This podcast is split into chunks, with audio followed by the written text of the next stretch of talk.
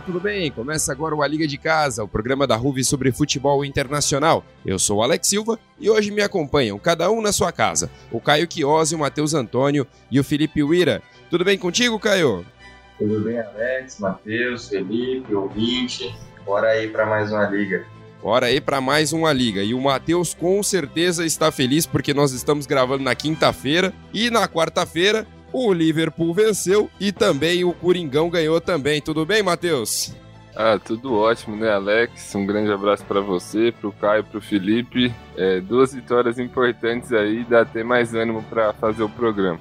Ah, com certeza. Já quem não tá tão feliz assim é ele, né? Porque o time dele tomou uma sapatada. E aí, Felipe, tudo bem contigo?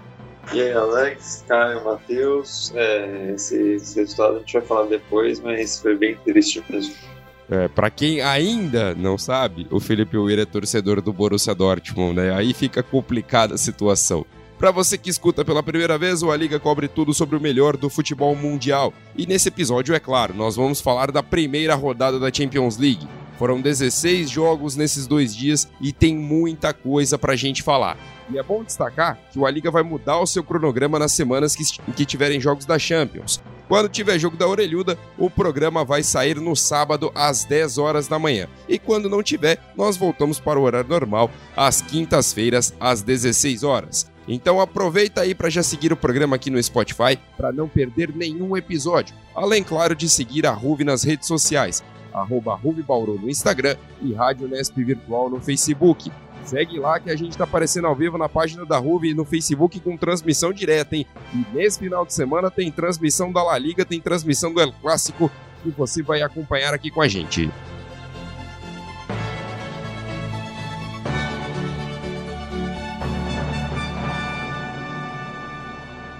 Começando esse novo episódio do A Liga, vamos para os jogos da terça-feira, no dia 20, que estrearam essa fase de grupos. O finalista Paris Saint-Germain começou mal a caminhar até a orelhuda, perdeu em casa para o Manchester United por 2 a 1. Quero começar com você, Caio. O time francês começou mal, mas vinha de cinco vitórias seguidas.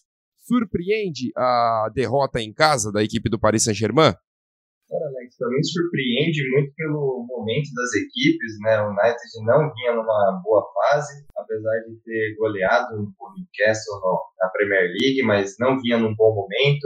E o Paris era o favorito para esse confronto, vinha numa sequência muito boa e tinha o trio de ataque ideal, né? Tinha ali Neymar, Mbappé e Di Maria, que não funcionou contra a equipe do Manchester United, que demorou um pouco para acertar a marcação, é verdade. O Neymar estava deitando na dupla de volantes do Manchester United, mas quando a marcação passou a ser dupla, né, quando, o, quando o Fred ajudou o McTominay na marcação do Neymar, ele teve dificuldade para criar e isso atrapalhou muito a equipe do Paris Saint-Germain. E na defesa, o Paris pecou novamente, a dupla de zaga foi muito mal, né, o Diallo e o Kipembe não fizeram uma boa partida. O United achou muito espaço entre as linhas, né, entre a linha do, dos volantes e a linha da, da defesa, principalmente na entrada da área. Tanto foi assim que saiu o segundo gol, o gol da vitória.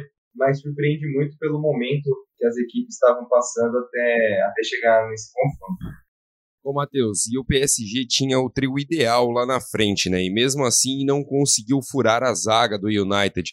Faltou para, na sua opinião, um Neymar mais inspirado? Faltou, por exemplo, o Neymar da seleção nesse jogo do, do PSG?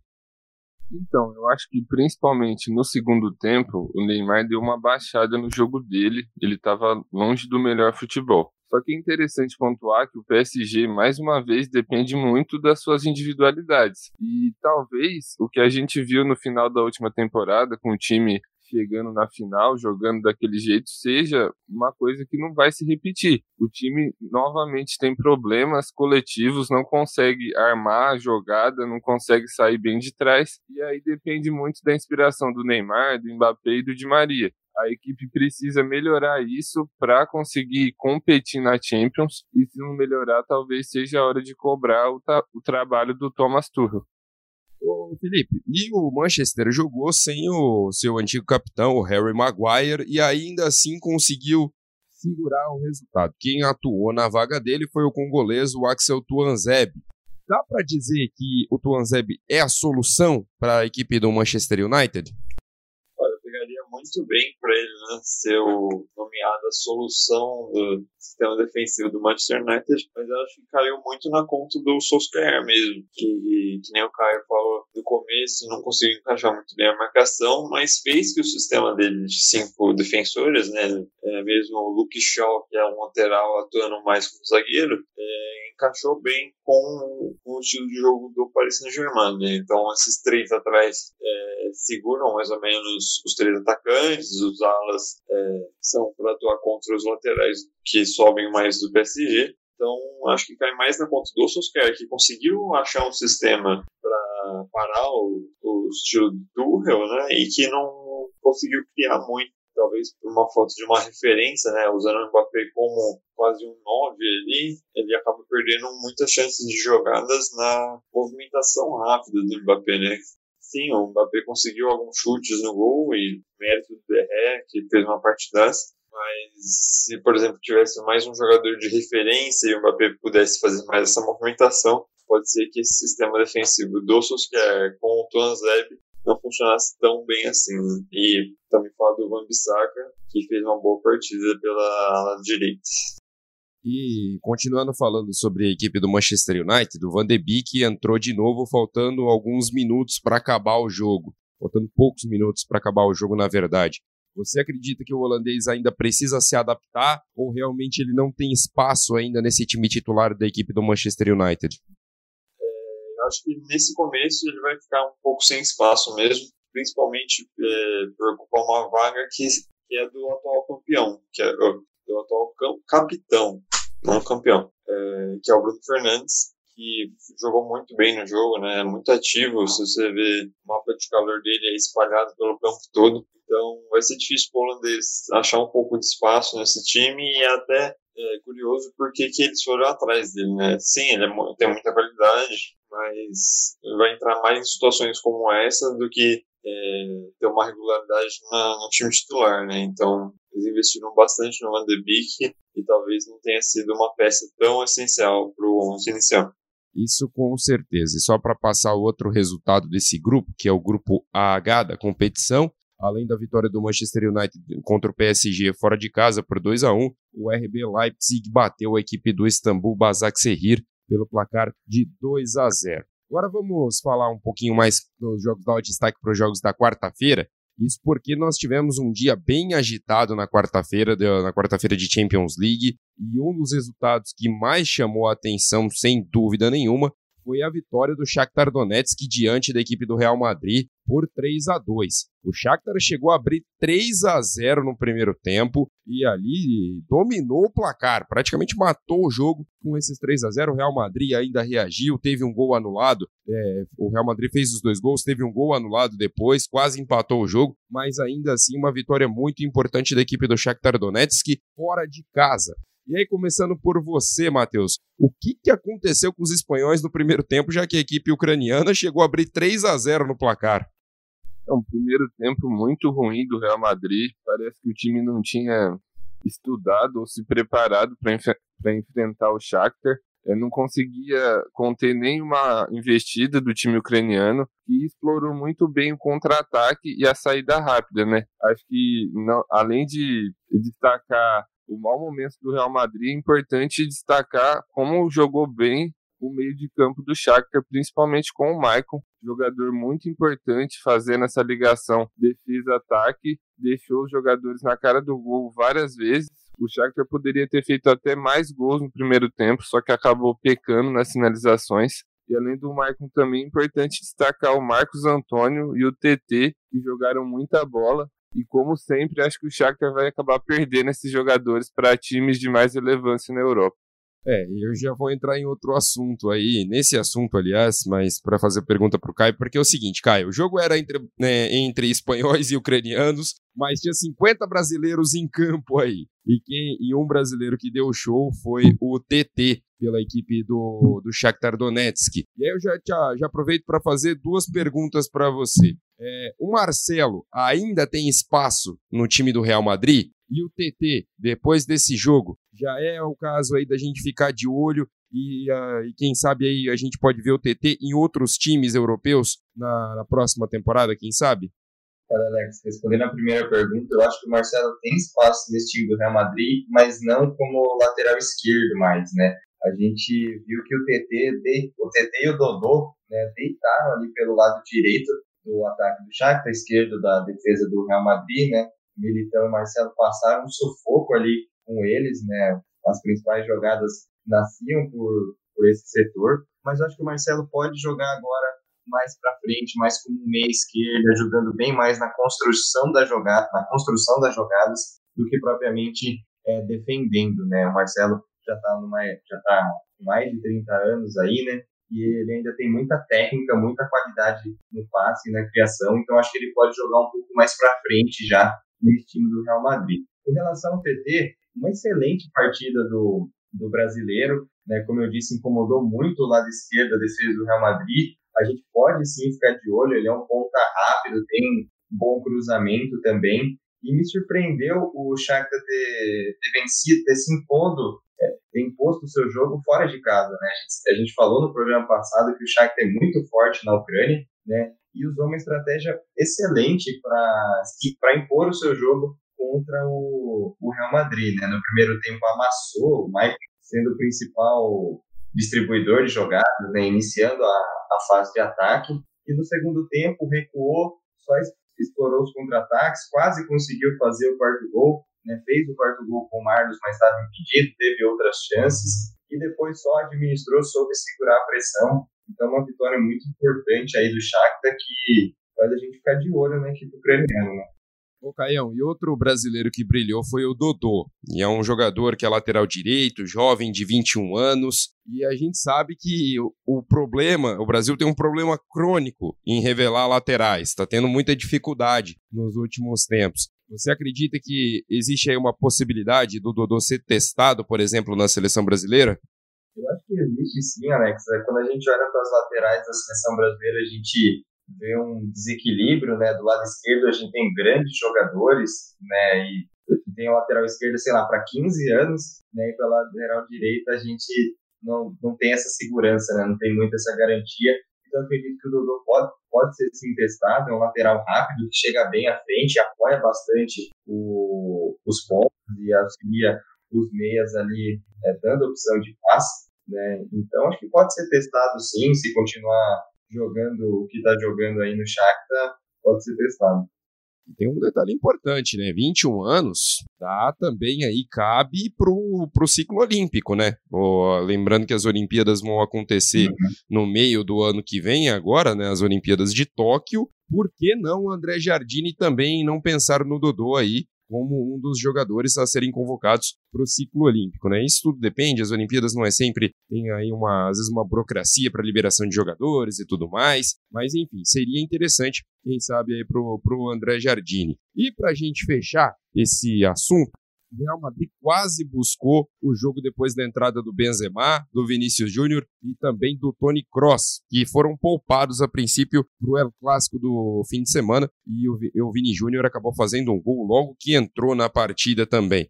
Felipe, foi um resultado justo para a equipe do Shakhtar? O Shakhtar fez por merecer é, essa vitória e também essas entradas aí do, tanto do Benzema quanto do Vini Júnior quanto do Tony Cross também mostram que o Real Madrid tem mais a crescer dentro dessa Champions League? Foi sim um resultado muito justo pro, pro Shakhtar, ele mereceu muito essa vitória, até porque, como eles comentaram, né, o Matheus e o Caio comentaram, o Shakhtar perdeu muitas chances, né? Ele podia ter feito, acho que uns cinco gols no Real Madrid, é, principalmente no primeiro tempo, né? Que eles estavam bem empolgados, jogando bastante para cima. E, então, foi, acho, um resultado muito justo. E essa entrada do Vinícius Júnior mostra muito como ele vem sendo importante para o time e, e vai ser muito importante essa caminhada da Champions League, né? O, o, Rodrigo não conseguiu ser tão efetivo, o Asensio jogando pelo lado também não, né? Não achou tantos espaços quanto o Vini Júnior. É, e o Jovic também, né, bem, ele não, desde que ele chegou no Real Madrid, não vem aproveitando suas chances. Ele que brilhou muito no Frankfurt, né, chamou muita atenção. É, foi contratado pelo Real Madrid com esperanças de ser uma reposição para o Benzema e uma, um futuro, né, depois que o Benzema se aposentar ou sair do time, e ele não vem provando esse valor, né? Tá certo que você pular do Frankfurt para o Real Madrid é uma distância muito grande, mas acho que ele já teve um bom tempo para se adaptar para o futebol espanhol. Então, é, ao mesmo tempo que o Vinícius Júnior vem se provando bastante, estando dentro do futebol, e o Movic está meio estagnado. É, com certeza. Enfim, para a gente encerrar esse primeiro bloco, vamos falar do rolo compressor que é o Bayern de Munique, que continua a ótima fase da última temporada. Os bávaros fizeram 4 a 0 no Atlético de Madrid. Eu só quero ressaltar uma coisa aqui, que ontem, assistindo o Segue o Jogo da, da Rede Globo, foi falado, e eu acho que a gente tem que falar aqui também. Coitado do Luiz Soares, hein? Se despediu do Barcelona na, na, Champions League, tomando oito do Bayern de Munique, estreia na Champions League com a equipe do Atlético de Madrid, toma mais quatro. Então é. Não tá fácil a vida do Soares na Champions. É, não tá fácil a vida do Soares na Champions. 12 gols sofridos aí em dois jogos pela equipe do. Oito pela equipe do Barcelona, quatro pelo Bayern de Munique. Então aí, coitado do Luiz Soares é, nesses confrontos contra a equipe do Bayern. Ô Felipe, e começando aí com você, a gente já comentou sobre o Bayern ser o favorito do grupo, mas já dá para falar que o Bayern é um dos favoritos ao título da Champions League pela segunda vez, conquistando aí o bicampeonato consecutivo? É uma sequência muito fácil, né? Você fazer logo duas Champions seguidas sendo campeão, mas pelo resultado do, da forma que foi, né? O Bayern muito eh, positor do seu jogo. É, eu acho que pode sim, mostra muito para a Europa como o Bayern ainda é o melhor time da, da, do campeonato euro, europeu em geral, né? Roubando todos os melhores times do continente. É, então, sim, acho que eu creio que pode ser favorito e ainda mais como os outros times estão jogando, né? A gente falou agora do Real Madrid perdendo pro Shakhtar, por exemplo, né? Então, um dos maiores times na competição histórico por todos os seus títulos que tá mal, né? Então o Bayern tem que aproveitar essa fase dos times que estão cambaleando também pela pandemia e pela falta de torcida e parece que eles não sentiram nada disso, né? Então vem para mais uma temporada forte com certeza. Ah, sem dúvida. E apesar do resultado, Matheus, com quatro gols de diferença, né, a goleada sofrida, o Atlético de Madrid ainda ameaçou a equipe do Bayern de Munique durante o jogo. Isso mostra, pelo menos nessa temporada, que o jogo do Atlético pode ser diferente nessa Champions League, pode ser diferente no restante da temporada? Então, acho que as ameaças foram principalmente no primeiro tempo, né, que o Atlético acabou perdendo vários gols. Só que são jogos como esse que fazem, na minha opinião, o Simeone acabar dando um passo para trás e não tentar atacar tanto. Ele tentou, tentou, acabou não convertendo os gols e tomou de 4 a 0. Então, a derrota talvez faça ele repensar e acho que o Atlético só vai tentar um jogo mais para frente, buscando o um ataque numa necessidade muito grande. Depois dessa goleada, o time talvez volte a ser aquele Atlético mais reativo, focado na defesa. Ô, Matheus, e tem um outro detalhe também, né? A gente tem algumas gírias no futebol, né? Que quem não faz toma, ou a bola pune, como diria Murici Ramalho. Você acredita, considerando essas chances que o Atlético de Madrid perdeu, e também lembrando da última temporada, quando o Lyon também perdeu algumas chances e acabou perdendo para a equipe do, do, do, Bayern de Munique na, no, na fase final da, da Champions League, se eu não estou equivocado, foi na semifinal. É, essa lei aí do a bola pune, quem não faz toma, é, é, mais forte com a equipe do Bayern de Munique, uma equipe tão ajustadinha como a equipe do técnico Hans Flick? É, sem dúvida, né, Alex? Porque o Bayern é totalmente o contrário disso. Chega lá na frente e faz o gol. A gente tem o Lewandowski, o grande artilheiro da Europa, e ontem outros jogadores também estavam num dia muito inspirado. Exemplo do Coman, né? Acho importante a gente dar um destaque para ele aqui. Jogou muita bola, fez dois gols, deu uma assistência. Tolisso também jogou bem. O Kimmich, de novo, comandando o meio de campo. Então, só esses quatro jogadores que eu falei aqui já são capazes de fazer a diferença. E se a bola chega lá na frente, no pé deles, dificilmente o Bayern vai perder um gol. Com certeza. Ô Caio, pra gente finalizar esse jogo e falando um pouquinho mais da equipe do Atlético de Madrid, uma dupla que foi muito bem foi o Carrasco e o Renan Lodge. E o Renan Lodge, inclusive, foi muito bem na seleção brasileira nos jogos que atuou pelas eliminatórias sul-americanas para a Copa do Mundo. Você acredita que o Renan pode ser uma das chaves do Atlético de Madrid para essa campanha na Champions e também, por que não, no, no Campeonato Espanhol? Eu acho que sim, Alex. O Renan Lodge ele se mostrou uma excelente válvula de escape né, ali pelo lado esquerdo. Nesse jogo fez uma dobradinha com o Carrasco e foi muito bem, né? Eles se entenderam muito bem. É que a, o, o Bayern ele se impõe tanto, assim, principalmente fisicamente, né? Que a outra equipe acaba cansando e tendo alguns problemas. Mas o Renan Lodge foi muito bem, né? Foi uma válvula de escape interessante pode ser uma alternativa, assim, pro, pro Simeone pro restante da temporada. Bom, com essa goleada do Bayern para cima do Atlético de Madrid, a gente encerra o primeiro bloco do A Liga. Aproveita essa pausa aí para clicar no seguir aqui no Spotify e receber aí as notificações dos novos episódios. E também não deixa de seguir a gente nas redes sociais, hein? No Instagram é @ruvibauru e no Facebook é Rádio Nesp Virtual. Fica aí que a gente já volta. Coisa de menos de 15 segundos, a gente tem mais assunto, tem mais Champions para falar aqui no A Liga.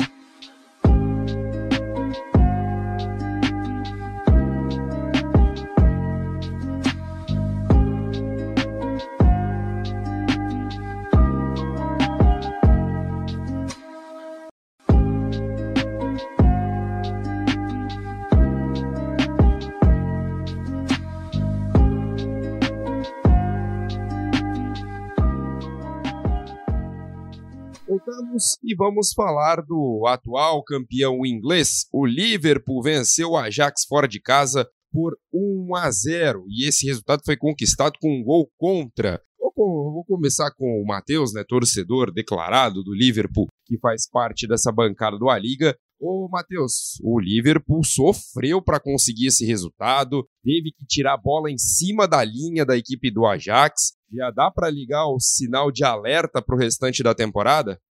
Sinceramente, eu acho que não, é, porque o Liverpool foi jogar na Holanda desfalcado e o Ajax não é um time qualquer, a gente sabe, time que ataca muito, principalmente jogando dentro de casa e assim, precisava da vitória porque é um grupo complicado e, e, mesmo sem peças importantes no elenco, foi lá e conseguiu. Acho que tem que destacar isso. Não é sempre que o time vai dar show, vai fazer três, quatro. E que agora é se arrumar, né, sem os jogadores, porque não tem o Van Dijk basicamente pelo resto da temporada. Ontem também estava sem o Thiago, mas acima de tudo uma partida ok do Liverpool, fez o que foi necessário para vencer e destaque muito grande para a partida do Fabinho, né? Jogou muito bem, é como zagueiro, basicamente supriu a ausência do Van Dijk ali, então parabéns para o jogador brasileiro do Liverpool, foi o homem da partida contra o Ajax. Bom, já que o Matheus citou essa questão do Fabinho, e a gente vai falar também daqui a pouco sobre a questão do, do Van Dijk, antes da gente seguir com essa análise, eu quero perguntar para o Felipe o seguinte. O Fabinho tem, em alguns momentos, sendo está sendo deslocado da sua função, que a princípio é volante, tem jogado ali em vários, em vários posicionamentos diferentes ali no, no setor de meio campo ou até mesmo de defesa. Ele jogando como zagueiro, digamos assim, o Felipe, a gente pode ter aí realmente uma nova função para o Fabinho e pode ser aí um jogador, quem sabe, a ser cogitado como zagueiro na seleção brasileira, por exemplo? Olha, eu acho que o Fabinho na zaga é, é uma boa achada do Klopp, né, para suprir essa falta do Van Dijk, mas eu acho que não pode ser uma, uma aposta certeira, assim. É, o que eu quero dizer com isso? Ele pode ser uma função de completar uma lacuna que o time não tenha, mais do que sacrificar o meio-campo para jogar com ele na zaga, né? Então, tipo, se, se você não precisa dele na zaga, deixa ele no meio-campo, que ele é um jogador excelente. Ele vai ter essa função defensiva no meio de campo, né? Então, ele vai proteger a zaga e vai ter mais espaço para criar jogadas, por exemplo, no Liverpool, para os pontos que são muito rápidos e na seleção, por exemplo, o Renan Lodge, que aparece muito lá na frente. Então, é, o Klopp foi muito bem achando esse Fabinho zagueiro, mas eu acho que a gente não pode é, tirar o Fabinho meio campista da, de cena, principalmente na seleção. Tá certo que na seleção ele tem o Casemiro, né, como disputa de posição, mas eu, eu ainda prefiro deixar ele lá no meio campo, a não ser que, por exemplo, um zagueiro se lesione, né? se a gente fala de Copa do Mundo, né? Um zagueiro se lesione e os reservas não estão tão confiantes, o Fabinho pode fazer essa função com certeza.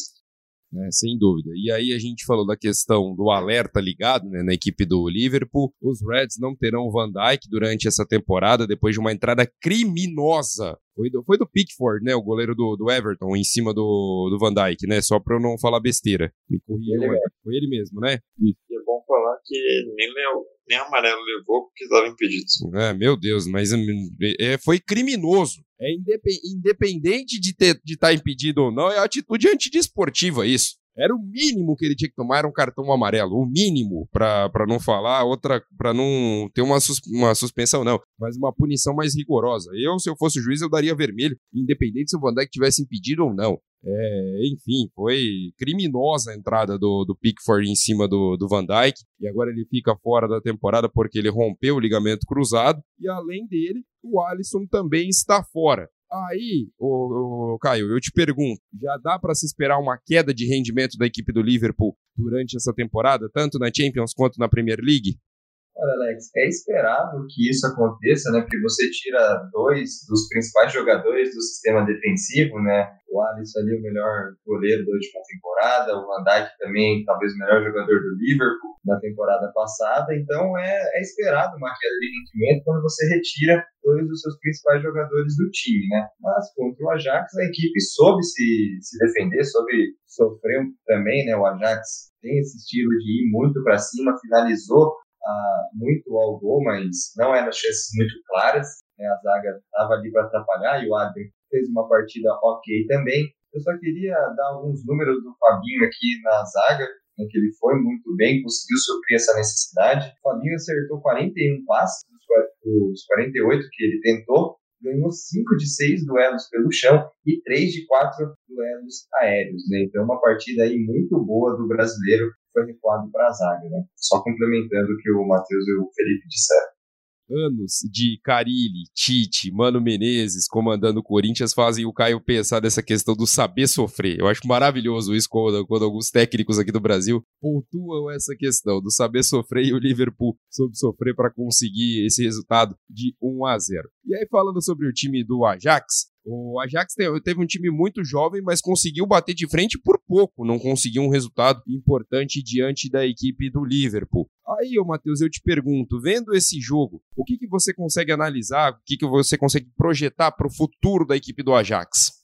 Então, acho que, como sempre, o Ajax é um favorito no campeonato holandês, né? E dentro da Champions, é, foi minha aposta para passar em segundo lugar. E acho que esse jogo mostra que o time tem condições de buscar essa segunda vaga. Agora, não, é, o grande jogo vai ser contra a Atalanta, né? Porque provavelmente o Ajax vai ganhar do é, Midland. Desculpa, gente, eu vou. Isso vai ganhar do Midland, então o grande jogo vai ser contra a Atalanta. Vai ser um jogo muito franco, muito aberto, mas eu acredito que a equipe do Ajax tem sim condições de ganhar e embolar esse grupo, porque a gente também não pode garantir que o Liverpool vai ganhar da Atalanta, por exemplo, né? Dados de socos que vocês já falaram aqui. Então, é, podia ter ganhado ontem, ia ser uma vitória muito importante, mas acredito que a equipe ainda tem chance de classificação, principalmente é, devido aos jogos com os outros adversários. Exatamente. Bom, a gente já falou. Opa, alguém quer falar? Alex, só para destacar uma coisa nesse Ajax também. Diga. Que é a capacidade de achar jogadores, né? Ele perdeu o Delite para para Juventus e parece que eles clonaram o Delite e colocaram o nome de Pierre Schurz, que é um zagueiro de apenas 20 anos e fez uma partidaça contra o Liverpool, que tem um dos melhores trios de ataque na Europa, né? Só mais esse destaque. Ah, não, com certeza. E é muito importante a gente destacar isso, porque a equipe do, do Ajax é, realmente tem, é, além de é, estar formando jogadores, tem garimpado também muito bem, né? Então a gente tem que ficar de olho sempre.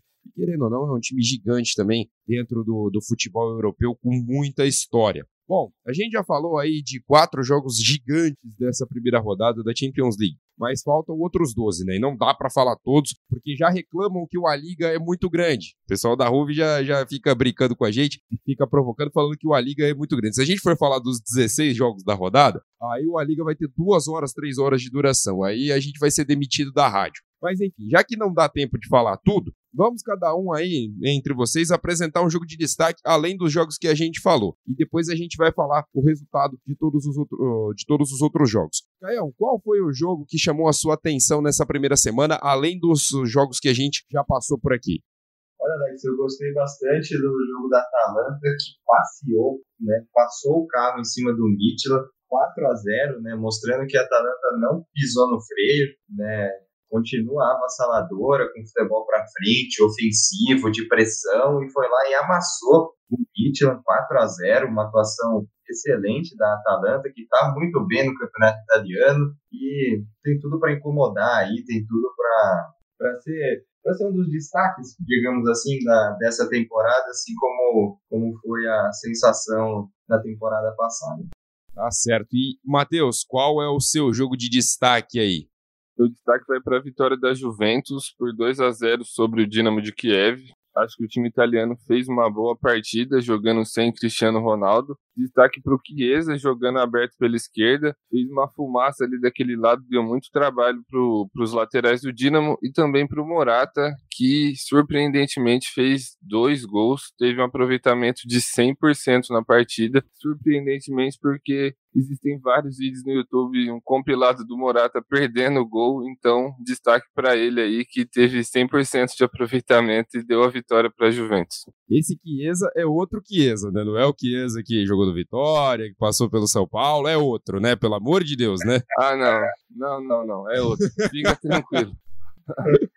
É, é bom, é bom a gente, porque vai que alguém ouve aí e pensa errado, é, é, bom a gente esclarecer aqui a situação. E agora eu quero perguntar pro Felipe Wira, eu já sei qual jogo que ele vai falar, é óbvio, né? não, não tem como disfarçar. Wira, tenha seu momento de craque neto e detone a equipe do Borussia Dortmund.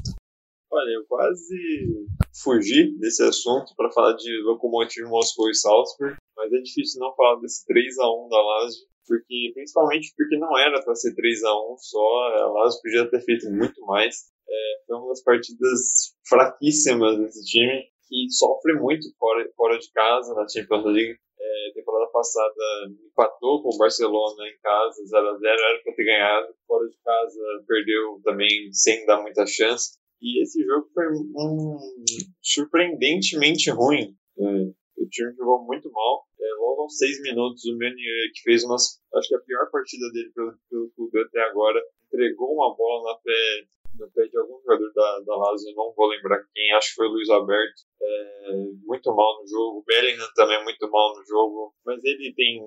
A, a, desculpa dele que é o jogador mais jovem da Inglaterra a jogar Champions League, né? Tem 17 anos e cento e poucos dias. Não tem dado certo mas ele é muito jovem ainda, né? Sente bastante a pressão de jogar pela primeira vez na Champions League. Mas o time em si se mostrou muito sem reação, não conseguia criar jogadas. É, o sistema defensivo da, da Lazio foi muito bem armado, né? Isso não tem como tirar o mérito do Inzaghi, mas esse jogo coloca muito em questão a, o favoritismo né, que a gente tinha colocado para o Borussia Dortmund nesse grupo. É, agora passa um pouco mais de dificuldade, porque foi uma derrota muito forte, né? E agora, pro resto do, do campeonato, vai ficar marcado, pelo menos nessa fase de grupos. E não, nem sei mais como falar desse jogo. O Bellingham foi mal. O Giovanni Reina fica fora desse time. É difícil encaixar ele, porque jogaria, por exemplo, na função do Marco Reus mas ele vem se mostrando muito efetivo nessa,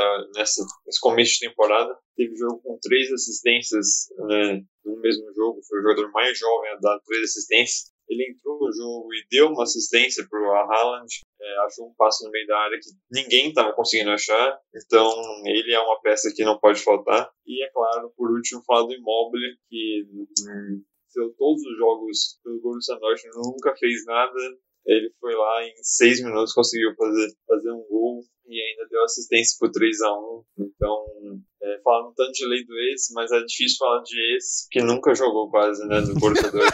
porque se ele jogou no Borussia Dortmund, eu nunca sei.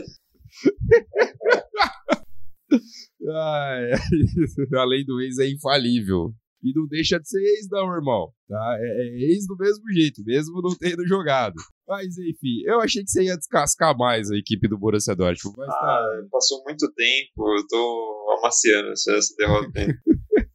Ah, certo, então. Bom, é, o, o, meu destaque vai ser negativo. Eu, a, a partida que eu vou destacar é o 0 a 0 entre Chelsea e Sevilha. Eu não, não consegui assistir a partida assim com um todo, porque estava trabalhando e aproveitei que estava trabalhando, coloquei o joguinho lá no Facebook, estava passando lá no, na página do Esporte Interativo e estava acompanhando. Mas, cara, que jogo ruim, hein? Meu jogo feio da rodada. Nossa, foi o jogo feio da rodada. Eu esperava um pouquinho mais pelas duas equipes. É, o time do Chelsea agora com alguns jogadores como o Timo Werner, o Ziyech, não lembro exatamente se todos eles estavam é, escalados. O time do Sevilla, o atual campeão da Europa League, né, o que também já não é novidade, quase toda a temporada isso acontece. Mas eu esperava um pouquinho mais do jogo e, nossa, foi assim, nível campeonato brasileiro o, o jogo. Só para vocês terem uma é, noção. Foi, foi feio. Foi, foi 0 a 0 é, exatamente. Então, meu destaque negativo aí vai para Chelsea e Sevilha. E agora vamos passar aí todos os jogos da rodada, começando pelo grupo A da competição. A equipe do Salzburg, o RB Salzburg, empatou 2 a 2 com o Lokomotiv e o Bayern de Munique enfiou um 4 a 0 no Atlético de Madrid, foi a goleada da rodada. A equipe do Bayern de Munique liderando o grupo com 3 pontos. No grupo B, tivemos a vitória do Shakhtar Donetsk contra o Real Madrid por 3 a 2 e a Inter de Milão empatou com a equipe do Borussia Mönchengladbach. Olha só, hein, a Inter tropeçando no, é um grupo difícil também esse grupo B, hein? É um grupinho complicado. As equipes que em teoria são favoritas acabaram tropeçando na primeira rodada. Grupo C. Empate precioso do Borussia, né? Cê, ah, com certeza. difícil contra a Inter fora de casa. Com certeza, um empate precioso que pode determinar aí, quem sabe, ou uma classificação para a Europa League, ou até mesmo, quem sabe, pensando aí num, numa hecatombe, talvez, a equipe do Borussia Mönchengladbach se classificando para as quartas de final. Pode complicar, viu? Porque depois desse resultado adverso do Real Madrid e esse empate aí da equipe do Borussia contra a Inter de Milão, não é... Acho que embolou tudo, mesmo sendo só a primeira rodada do grupo. Aí tivemos do grupo C, Olympiacos batendo a equipe do Olympique de Marseille por 1 a 0 e o Manchester City venceu a equipe do Porto por 3 a 1. Pelo grupo D, o Liverpool bateu o Ajax por 1 a 0 e a Atalanta venceu a equipe do Midland por 4 a 0. No grupo E, tivemos o um empate entre Rennes e Krasnodar. O Chelsea empatou com o Sevilla por 0 a 0. Rennes e Krasnodar terminou 1 a 1. No grupo F, o Bruges bateu a equipe do Zenit fora de casa. Olha só, hein? resultado importante também, hein? Resultado aí que pode definir quem sabe quem vai para a terceira colocação desse grupo. Perdão? Surpreendente, né? Ganhar do, do Zenit lá na Rússia, né? O Bruges que não tem lá essa toda essa qualidade, né, digamos assim, do grupo eram os, os mais fracos, né, a gente falou isso semana passada e surpreendeu o Zenit. Não, com certeza. Pode ser aí, quem sabe, um resultado muito. Um confronto. Eu coloco como um confronto direto pela briga pelo terceiro lugar. Eu imagino que Lazio e Borussia Dortmund vão, vão se classificar nesse grupo e pode ter sido realmente um resultado muito importante da equipe do Clube Bruges. E tivemos também, óbvio, a vitória da Lazio diante da equipe do Borussia Dortmund, para alegria de Felipe Uira. A equipe do Lazio, a equipe da Lazio venceu por 3 a 1. No grupo G, a equipe da Juventus bateu o Dinamo de Kiev por 2 a 0, como bem disse o Matheus, e o Barcelona goleou a equipe do Ferencváros da Hungria por 5 a 1. E no grupo H, para finalizar, a gente já falou desse grupo, o Manchester United venceu o PSG por 2 a 1 fora de casa e a equipe do RB Leipzig jogou na Alemanha e bateu a equipe do Istambul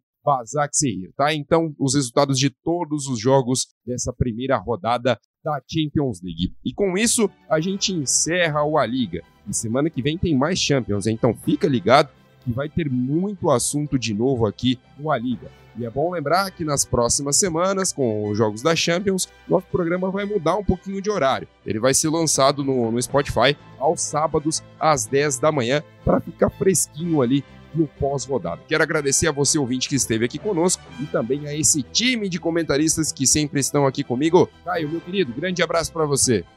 Um abraço, Alex, Matheus, Felipe, o Mitch que ficou aqui com a gente. E que bom que voltou a Liga dos Campeões, né? Finalmente, sabemos Liga dos Campeões aqui na Liga, né?